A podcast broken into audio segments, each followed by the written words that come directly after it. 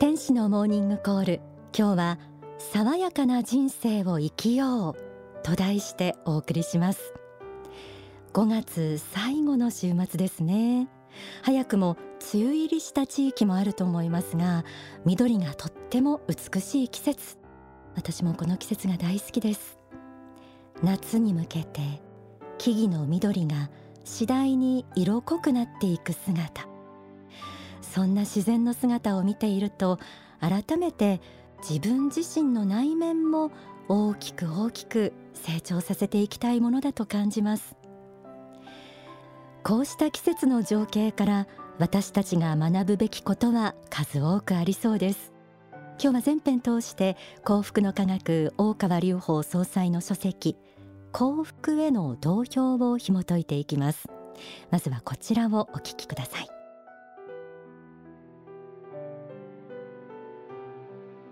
私は魅力ある人生とはこの5月の若葉緑のような人生ではないかと思うのです。もうしばらくすると繁栄の季節がやってくるわけですがその繁栄を前にして命が噴き出していく。生命の芽吹きが力強く感じられる時期。これこそ魅力ある人生の時期ではないでしょうか。私は皆さん一人一人にこうした若葉緑の中に生きるような爽やかな人生を生きていただきたいと思うのです。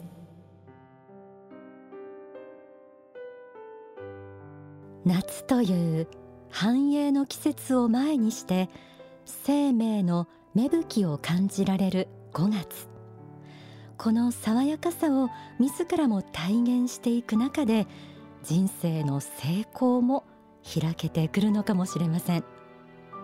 ではそうした魅力的で爽やかな人生を送っていくためには一体どんな心がけが必要なんでしょうか？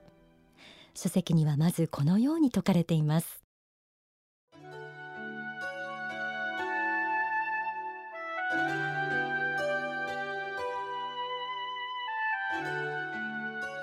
第一の条件は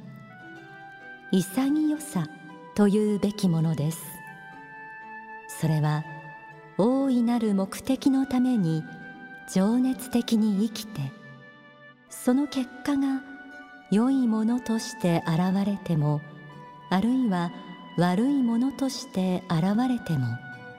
自分の責任として素直に受け止める態度ではないかと思います。言い換えてみれば言い訳をしないという姿勢ではないでしょうか。大いなる目的のために全力を捧げ全力で生き切ってその結果に対して淡白であれるということも爽やかさの一つの条件だと思います。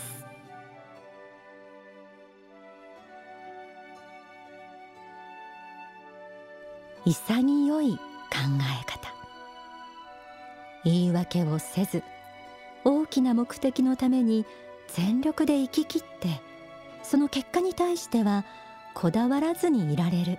ということも爽やかな人生のための大切な条件の一つなんですね。また書籍にはこのようにも説かれています。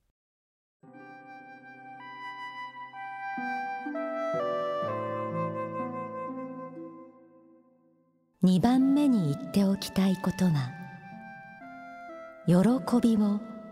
自分の内に溜め込むのではなく多くの人たちに分け与えて見返りを求めない態度です。自分が愛を与えていることを人々に気づかれずに爽やかに与えていくというやり方もあるのではないでしょうか。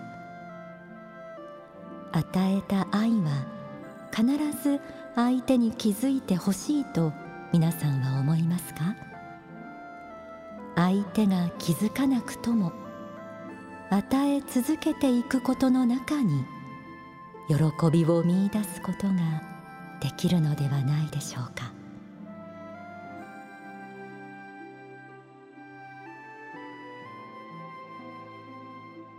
時々お伝えしていますが幸福の科学の仏法真理では愛を与えることの大切さが説かれています。愛とは他の人から与えられるのを期待することではなく自らが与えることであるということ。この真理をいつも心の中に持っているだけでも人生は変わってくるかもしれません。潔さ見返りを求めない愛ときて爽やかに生きていくためにはもう一つ大切な考え方があります。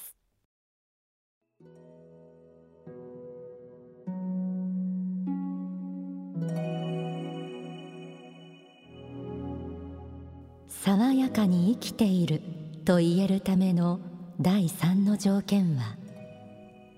ある意味で自分の生命を有限なものとしてまた別な意味では無限なものとして悟っていることだと思います。自分の生命を有限なものとしてというのはこの世で残された寿命のことです。そしてもう一つは無限の生命があるという観点です。どのような結果が出たとしても自分に無限の生命があるならばまた別の機会にやり直しは効くのではないか。そのように考えることもできると私は思います。爽やかに生ききるために有限という観点と無限という観点を両方とも知って使い分けていくこと。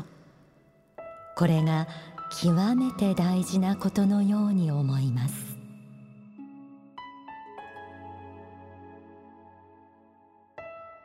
人間は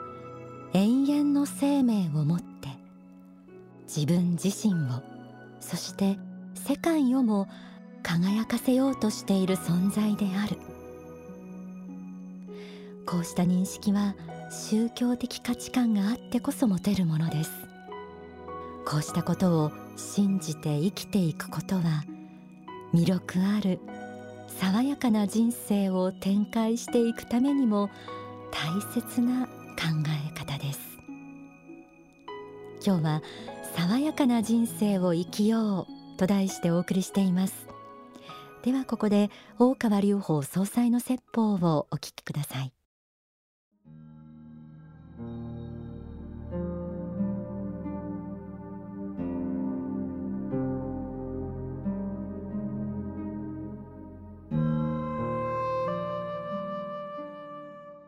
私はこの爽やかさというところを特に強調しておきたいと感じるものであります。成功したと。その客観的実績においては言われる方であっても私たちは魅力を感じない人というものをよく発見するわけです。この的には資産を作った地位を得たそういう人であってもああいう人のようになりたいとは思わない人というのはいます。それは一体どこが違うのか。皆さんは十分には理解しておられないかもしれませんがそれは一つの言葉を提示するとするならばこの爽やかさが欠けているのであります。爽やかに生きるというそういう生き方ができていない方それが成功者のジャンルの中に入ってはいるが私たちに魅力を提供していない人ではないかと思うのであります。この爽やかさとは一体何だろうか？それはこの世において得た富であるとか地位であるとか名誉であるとかこのようなものをもちろん十分に生かしきってはいるがしかしながら心ははるかに離れたところにおいて超然としている。そういう人のことを言うのではないかと思います。すなわち現実的な成功の材料は材料としてしっかりと見それを活用し他の人に影響を与える術は知っておりながらしかしてその心ははるかなる世界において悠然としている。こういう人を見て私たちは心惹かれるのではないか。そう思うのであります。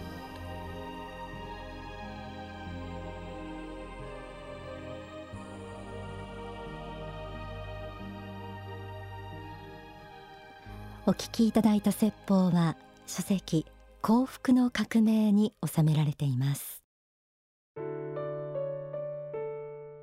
風香る5月。輝く季節の力を借りて皆さんと一緒に今日は爽やかな人生を生きる条件を学んできました。今の説法をお聞きになってお分かりかもしれませんが爽やかに生きるとはつまり真なる成功のための生き方これにもつながるということだと思います。